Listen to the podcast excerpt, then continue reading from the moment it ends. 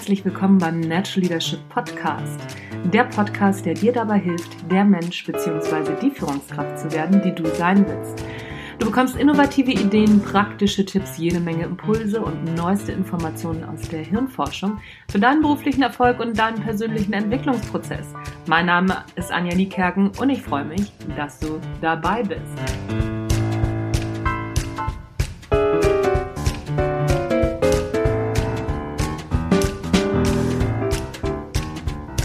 Heute zu Gast im Natural Leadership Talk Kay Ray. Kay ist anders. Anders als die allermeisten seiner Spaßmacher zunft. Politisch korrekt sein ist jetzt nicht so seins, eher alles und nichts. Provokation und Poesie, Trash und Tabula Rasa, Experiment und Ekstase, Anarchie und Amour fou, Klamauk und Kabarett, Com Comedy und Chanson. Da stellt sich natürlich die Frage, was macht ein Kabarettist im Natural Leadership Talk? Ganz einfach. Kay hat sich in den letzten Jahren verändert. Vom richtig schrillen Paradiesvogel, der auf der Bühne jedes Tabu gebrochen hat, jetzt hin zum Kabarett und teilweise auch zu, ja, ziemlich nachdenklichen Tönen. Was nicht bei allen Fans gut angekommen ist, was man sich denken kann. Was diese Veränderung ausgelöst hat, wie er damit umgeht und wo die Reise noch hingeht. Darüber sprechen wir heute. Kay, ich freue mich wahnsinnig, dass du dir Zeit genommen hast und wir ein bisschen plaudern können. Herzlich willkommen, Kay Ray. Ja, ich freue mich auch. Sehr schön. Ich bin, äh, äh, ja, bin auch sehr erfreut darüber. Ja, und äh, vor allen Dingen sind wir beide gespannt, wo die Reise heute so hingeht in unserem Gespräch, oder? Ja. ich habe ja jetzt ein bisschen was über dich erzählt. Magst du dich selbst auch noch mal vorstellen? Ja, also mein Name ist Kay Ray. Mein Künstlername ist Kay Ray. Ich bin ein äh, ja, ein belebter Mensch, würde ich sagen. Also ich bin 52 Jahre alt, ich bin als äh, bin Friseurmeister. Ich habe einen Meister gemacht im Beruf des Friseurs, habe aber damit ziemlich schnell aufgehört, weil ich auf die Bühne gegangen bin. Ich wollte auf die Bühne gehen und habe äh, als Travestiekünstler begonnen und habe aber dann immer auf meine innere Stimme, ich habe immer auf meine innere Stimme gehört und äh, habe mich dann doch sehr eigenständig entwickelt, weg von der Travestie, also von der zur Schaustellung des, der Frau. Ich, ich war nie eine Frau, ich wollte einfach, ich wollte ich sein. Und dieses Ich war in jungen Jahren dann eben ein schriller Travestiekünstler erst seit meine Vorbilder waren Nina Hagen, Patti Smith, Kate Bush, Boy George, all mhm. diese bunten Menschen und lauten Menschen und, und, und da habe ich mich dann hinentwickelt, ganz langsam.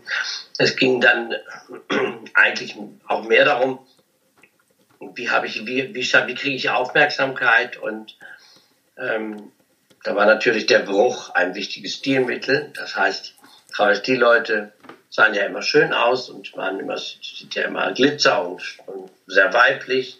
Und das habe ich versucht zu brechen, indem ich halt eben einen grünen Lippenstift genommen habe und mhm. blaue Haare hatte. Und irgendwann kam der Bruch eben, dass ich einen Bart habe, also geschminkt bin und einen Bart. Das heißt, ich bin Conchita Wurst before Conchita Wurst. und, äh, und, das zieht sich eigentlich wie ein Faden. Also Veränderung. Und so ist dann äh, äh, Kay Ray jahrelang als quasi als schwuler Edding. Also das war ja so eine Bezeichnung, die man hatte für mich, der schwule Edding. Mhm der eben überall gern gesehen war, wo man Stimmung haben wollte. Das war der Stimmungsmacher. Der war exotisch, der war wie so, ein, wie so eine Torte, wie, aus der man so rausspringt. Der war halt bunt und der war halt Karneval und Schützenfest, Schunkeln, das war unter der Gürtellinie, aber eigentlich völlig ziemlich unpolitisch und das war Carrie. Mhm. Wolltest du auch als Kind, also du hast ja gesagt, du warst ursprünglich oder hast mal Friseur gelernt und warst mal Friseurmeister. Wolltest du als Kind Friseur werden? Was wolltest du als Kind werden? Na, ich bin ein Mensch, der, der versucht, äh, das Beste aus einer Situation zu machen und sich auch wirklich ganz reinschmeißt in die Dinge. Mhm. Und mein Berufswunsch als Kind ich, wüsste ich gar nicht. Also es gab eine Zeit, da wollte ich Chemieprofessor werden. Ach. Ich wollte Chemieprofessor werden. Also so wie andere Kinder Feuerwehrmann oder sowas. Zu der Zeit, da habe ich gesagt, ich werde Chemieprofessor. Aber das hat nicht funktioniert aufgrund meiner schulischen Leistung. Also ich, ich habe Chemie einfach nicht verstanden. Und dann wollte ich, das trifft eigentlich eher, das trifft eigentlich eher das mein, meinen heutigen Beruf. Ich wollte dann sowas Karitatives machen. Ich wollte Krankenpfleger werden oder so, weil ich als, als Jugendlicher in der Kirche sehr engagiert war. Mhm. Und Krankenpfleger ging aber nicht, weil ich dazu zu jung war. Deshalb sollte ich eine Hauswirtschaftsschule machen oder eben als Friseur arbeiten. Denn, man höre und staune, das waren ganz andere Zeiten. Als ich meinen Beruf gesucht habe, waren Friseure an Krankenhäusern gern gesehen, weil die die Patienten eben dann auch mal frisieren konnte. Mhm. Okay. Das ist ja heute unvorstellbar. Ja. Das ist ja sowas von auf Profit ausgelegt. So, und dann habe ich eben den Beruf des Friseurs gelernt und wie ich vorhin schon sagte, ich stürze mich ja immer in die Arbeit und versuche allem wirklich das Gute abzugewinnen. Und so ist es halt in dem Job auch gewesen. Das hat mir so, eine, so einen Spaß gemacht, dass ich dabei geblieben bin und eben nicht mehr Krankenpfleger wurde. Mhm, mhm. Und ähm, ja, und wie bist du dann sozusagen vom Friseurmeister äh, auf die Bühne gekommen?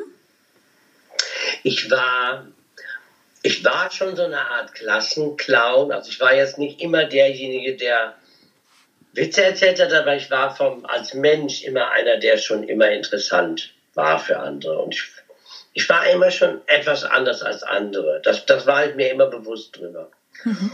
Und, ähm, und ich habe auch gerne über mich Auskunft gegeben, also über mein Anderssein. Sei es zum Beispiel in, in der Schule früher als als äh, schwuler Junge auch. Das war also, war ja, ich war immer ein bisexueller Junge. Das fanden damals in der Pubertät auch meine Mitschüler sehr interessant, weil ich das mhm. so in der 9., 10. Klasse, weil ich das schon wusste, ich bin bisexuell. Und da haben die ganz viele Fragen gehabt. Und ich fand das interessant, dass ich äh, im Mittelpunkt stand irgendwie. Und ähm, ich hätte aber nie die Traute gehabt, auf eine Bühne zu gehen. Also, und es stand auch nicht zur, zur Debatte, Schauspieler zu werden oder sonst irgendwas, weil meine Eltern versäumt haben, mich dahin zu pushen. Also ich komme aus einer Handwerksfamilie und da war einfach klar, der wird irgendwas, was weiß ich, der lernt ein Handwerk. Und dann habe ich aber im Fernsehen Marion Gordy gesehen. Das war ja so eine Travestie-Show. Und das, das war ja keine Ausbildung. Mhm. War, da war mir klar, ach guck mal, das ist jemand, der zieht sich bunte an. Es ging mir dann nicht mal um die Rolle der Frau, sondern schlüpft in so eine Paradiesvogelrolle, erzählt Witze, also hat die Lacher auf seiner Seite und er muss auch nicht perfekt singen können und kann Lieder singen von anderen Leuten, die er vielleicht lustig findet. Sowas möchte ich mal machen und so ist dieser Wunsch entstanden. Und wie ist dann tatsächlich der, der Schritt auf die Bühne entstanden? Wann, äh, kannst dich bestimmt an deinen ersten Auftritt noch erinnern. Wie, wie, wie kam das? Wie ist das passiert sozusagen? Also ich habe einen Auftritt gemacht zu einer Silvesterparty. Mhm. Meine Familie, also meine drei, ich habe zwei Brüder, wir drei Brüder haben eine riesige Silvesterparty gemacht. Und auf dieser Party bin ich aufgetreten und habe äh, äh, Vollplaybacks gemacht von Mary. Also ich habe quasi diese Figur der Mary Georg Preuße kopiert mhm. äh, und Vollplaybacks gemacht. Also lustige Lieder genommen und bin dann in Frauenkleidern da aufgetreten und habe im Vollplayback diese Lieder präsentiert und ein paar Witze zwischendurch erzählt, die ich auch, was, was ich auswendig gelernt habe. Und ähm, das ist dann, das hat jemand gesehen und der hat mich dann engagiert, was weiß ich, für 400 Mark, glaube ich, mm. war meine Gage. Und dann bin ich auf Familienfesten aufgetreten und von da ging es nach da und ging es nach da, es ging immer weiter von einem zum anderen. Und dann war ich ja Friseur und habe mit der Firma Weller ein Seminar gehabt in Hamburg über mehrere Tage. Mhm. Und da war ein Ausflug dabei ins Pulverfass Kabarett abends. Mhm. Ins Pulverfass Kabarett am Pulverteich in St. Georg auf Hamburg. Da waren Travestie-Shows. Und da saß ich dann im Publikum und habe gedacht, hier möchte ich mal hin. Und da habe ich mich dann beworben. Ach. Bin dann 1989 habe ich dann mal einen Job an den Nagel gehängt und bin ins Pulverfasskabarett.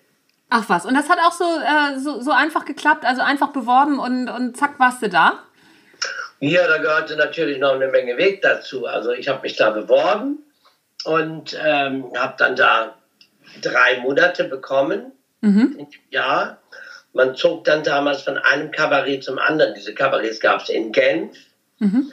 in, äh, in Hannover, in Dortmund, in Nürnberg, äh, in Cannes und in Hamburg. Und so zog man dann, also man musste sich dann von einem Kabarett zum anderen bewerben.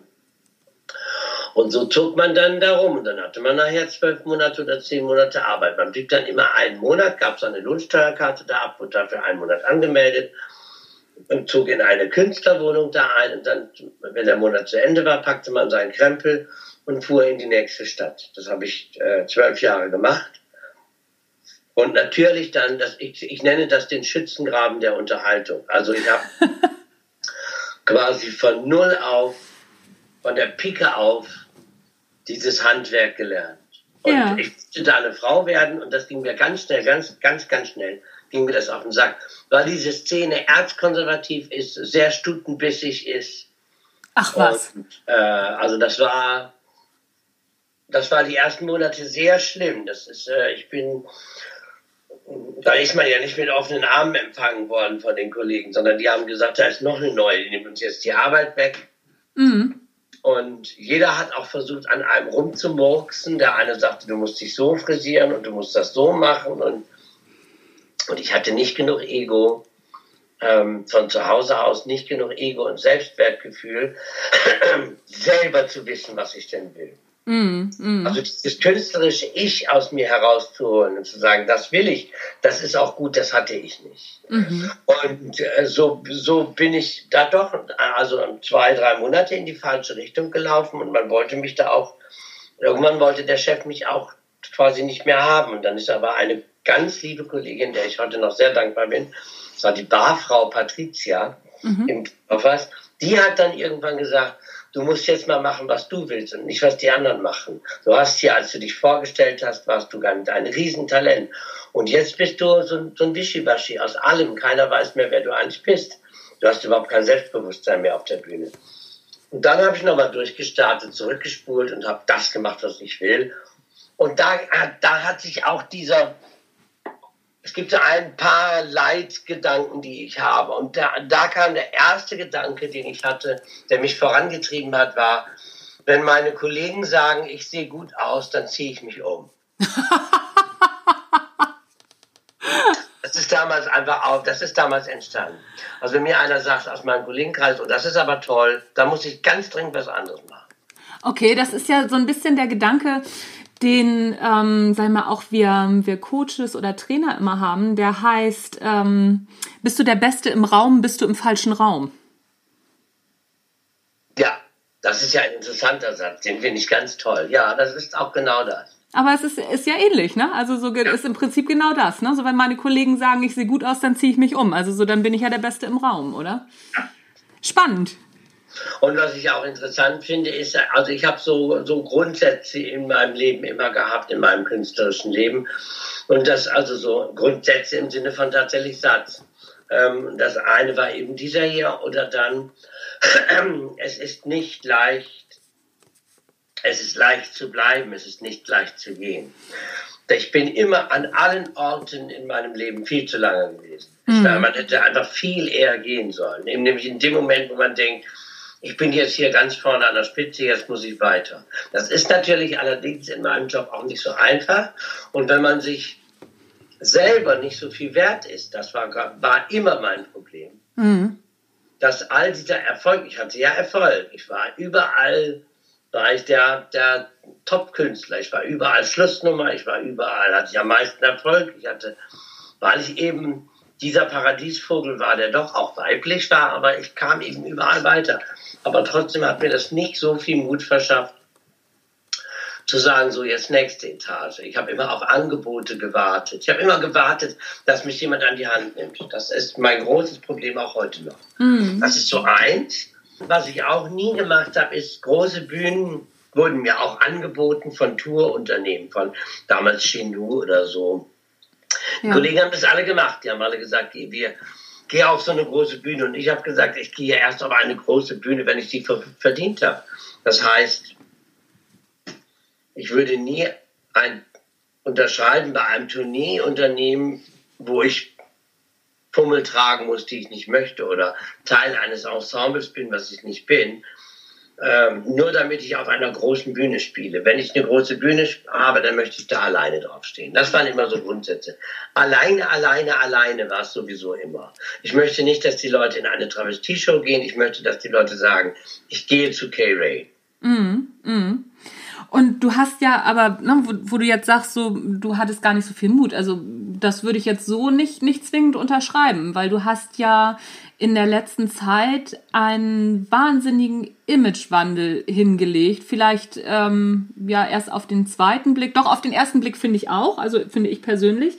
Ähm, du hast früher auf der Bühne geraucht, ge also getrunken, ich würde schon fast sagen gesoffen und ähm, dich ja auch immer mal wieder ausgezogen. Das machst du ja alles nicht mehr. Du bist auch wesentlich politischer geworden, was du früher nicht warst. Ähm, da gehört doch auch Mut zu, oder? Ja, aber diesen, diesen Mut habe ich halt eben erst seit ein paar Jahren. Mhm. Ich bin vorher mit der, mit der Masse, also mit der Masse geschwungen. Ich habe das gar nicht gewusst. Heute weiß ich, dass ich irgendwann tauchte das auf. Der schwule Edding, der lustige Paradiesvogel, das tauchte irgendwann auf. Und dann habe ich gedacht, ach so sehen die Leute mich. Naja, das ist ein Bild, mit dem ich leben kann. Und habe das forciert. Mhm wurde dann eben immer bunter. Alles, was bunt war, das macht mir auch Spaß, macht mir heute noch Spaß. Meine Lieblingsfarbe ist bunt. Mhm. Alles, was blinkt, mag ich. Alles, was. Insofern war das ja ganz gleich, dieses Klischee zu bedienen, weil mir das Freude bereitet hat. Ja. Aber irgendwann wird man halt dann auch ein Erwachsener. Ich mache A, eine Psychoanalyse seit sieben Jahren. Das äh, hat was damit zu tun, dass ich halt Vater geworden bin und meinem Kind eben nicht Macken mitgeben will, die ich zum Beispiel von meinen Eltern habe. Ich möchte mir meiner Macken bewusst sein. Also ich bin gar nicht unbedingt krank, mhm. sondern ich wollte mal, mir meiner Macken bewusst sein. Deshalb gehe ich zu einer Psychoanalyse. Und das ist schon interessant, was dabei rauskommt. Da erfährt man ja doch noch ein bisschen mehr über sich. Und da ist so ein bisschen dann aufgegangen, dass da doch noch sehr viel Hülle auf der Bühne steht. Mhm. Und ich hatte halt, und, und, und ich hatte halt früher keine politische Bildung, die habe ich auch heute noch nicht unbedingt, aber ich habe zumindest eine Meinung. Also was, was mich als Mensch immer ausgemacht hat, war, oder ja, was mich, was mich immer sehr bezeichnet hat, war, dass ich eigentlich immer zwischen den Welten stand. Ich bin selten mit jemandem hundertprozentig einer Meinung. Und ähm, ich bin, ich bin alles andere als Mainstream. Und für mich war dieser Paradiesvogel immer noch Mainstream. Und ich wollte einfach mich, ich wollte einfach mehr mich pellen. Also ich wollte mehr ich sein. Ich wollte mehr ich sein. Das hatte einmal den, den Grund, dass ich eben erwachsen, ein bisschen erwachsener werden wollte. Vielleicht auch als Vater. Mhm. Das zweite ist aber auch unbedingt aus wirtschaftlichem Grund. Der wirtschaftliche Grund bei der ganzen Sache war der, also wirtschaftlich-künstlerischer, sagen wir mal, ist nämlich der, dass es ja weiter rollen muss und dass es ja total spannend sein muss, diesem Publikum einfach dies, das Buch eine Seite weiter zu blättern mhm. und äh, das Produkt völlig zu verändern. Und das macht einen ja total, das macht einen ja total ehrgeizig, also dass man sagt, so, jetzt versuche ich mal ganz andere Seiten an mir zu finden. Ähnlich wie Madonna eben ein Album postet, das heißt Erotika und macht halt nur Skandale und macht nur Sex und macht nur Nacktbilder. Und dann macht sie aber irgendwann das nächste Album, in dem sie diese arabischen äh, äh Kultur bedient, diese Handmalereien und schwarze Klamotten und, und sphärische Klänge. Also so, das wollte ich. Ich bin ja ein großer Kate Bush-Fan. Und Kate Bush hat auch, hat immer gesagt, ich mache ein neues Album. Das neue Album muss ein völlig anderes sein. Ich habe keine Lust, das gleiche Album zweimal zu machen. Und das hat mich immer angetrieben. Mm, mm, das, äh, das, das klingt Klingt super interessant. Wobei ähm, ich würde bei dem Gedanken gerne nochmal einhaken, dass das ein wirtschaftlicher Gedanke auch ist, immer wieder was Neues zu machen. Auf der einen Seite ist es natürlich der künstlerische Gedanke, sich immer wieder neu zu erfinden. Also ne, der, der Vergleich mit Madonna, der leuchtet mir ein. Aber der wirtschaftliche Gedanke, ist es nicht auch ein Risiko, dem Publikum was Neues zuzumuten? Das ist ein großes Risiko, wie ich auch nachher mitgekriegt habe. Aber, also ich, es gibt so ein paar Sachen, worauf ich stolz bin. Ich bin ja noch lange nicht am Ende des Weges. Aber worauf ich sehr stolz bin, ist, es gibt für mich definitiv nicht die Möglichkeit umzudrehen. Das steht einfach überhaupt nicht zur Offerte. Wenn das jetzt nicht funktioniert, mhm. ich habe nicht ein einziges Mal darüber nachgedacht, umzudrehen. Wenn das nicht funktioniert, dann höre ich auf. Aber diese Option des Nicht-Funktionierens, wobei man da natürlich wieder definieren muss, was ist denn funktionieren und was nicht. Mhm. Sind das Zuschauerzahlen oder Umsätze oder ist das persönliches Glück, Spaß an der Arbeit, also da kommt ja auch noch mal dazu. Aber wenn das nicht funktioniert, ich kenne, ich will jetzt keine Namen nennen, aber man kennt ja, doch, ich kann ja Namen nennen. Es gibt einige Personen, die versucht haben, einen Imagewandel zu machen. Mhm. Und es ist ihnen nicht gelungen. Dazu gehört Dieter Thomas Kuhn. Ja. Der ja versucht hat, ins normale Musikfach zu gehen. Mhm. Das hat überhaupt nicht funktioniert. Und dann gibt es Georgette D., die sich von ihrem Pianisten Terry Track getrennt hat und auch was alleine machen wollte. Das hat auch überhaupt nicht funktioniert, was mir, was mir in diesem Falle, ob es mir leid tut, weiß ich gar nicht, weil ich mag Georgette so oder so. Mhm. Ich mag auch der Thomas Kuhn, ich mag beide sehr gerne. Aber es ist ja doch interessant. Und wenn man das größer sieht, dann gibt es ja eben auch Bands, die als Solo was machen wollten und wieder alleine sind oder Sänger, die wieder doch wieder das singen, was sie früher gesungen haben. Und das äh, ähm, steht für mich nicht zur Offerte, egal wie groß sie sein. Risiko ist da schon drin. Ich glaube, man muss sich seiner Qualität bewusst sein oder der, was das mit einem macht. Ich hätte diesen Paradiesvogel irgendwann nicht mehr tragen können. Ich habe das schon gemerkt. Also es gibt auch da so Sätze, ich gehe mir selber auf den Sack. Ja. Das war so ein Satz. Ich gehe mir selber auf die Nerven.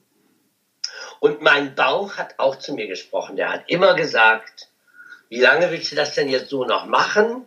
Und mein Bauch hat immer geantwortet mit, mit Ruhe. Was das bedeutete, weiß ich nicht. Hm. Aber immer wenn dieses Ding kam mit, mein Gott, nochmal, du 500 Leute bringst du da zum Toben, du bist total betrunken, du stehst nackt auf der Bühne. Was soll da die Steigerung sein? Und da habe ich immer gesagt, die Steigerung von so einer Sache kann ja nur Ruhe sein. Ja. Ja.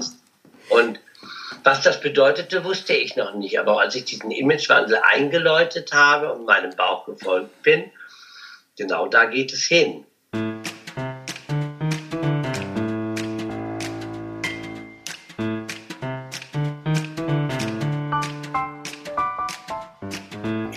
Das war der erste Teil des Interviews mit Kay Ray. Ich fand das schon beim Schneiden wieder wahnsinnig interessant, was er alles erzählt hat. Das Interview war schon so spannend und jetzt das Schneiden ist auch nochmal so toll. Ich freue mich, wenn ich gleich den nächsten Teil schneide. Ihr hört den nächsten Teil schon morgen am Montag anstatt der Montagsmotivation. Also es lohnt sich auf jeden Fall, wieder dabei zu sein. Mein Name ist Anja Niekerken. Du hast den Natural Leadership Podcast mit dem Talk gehört. Und wie gesagt, nächste Folge lohnt sich auch wieder. Tschüss, bis dann.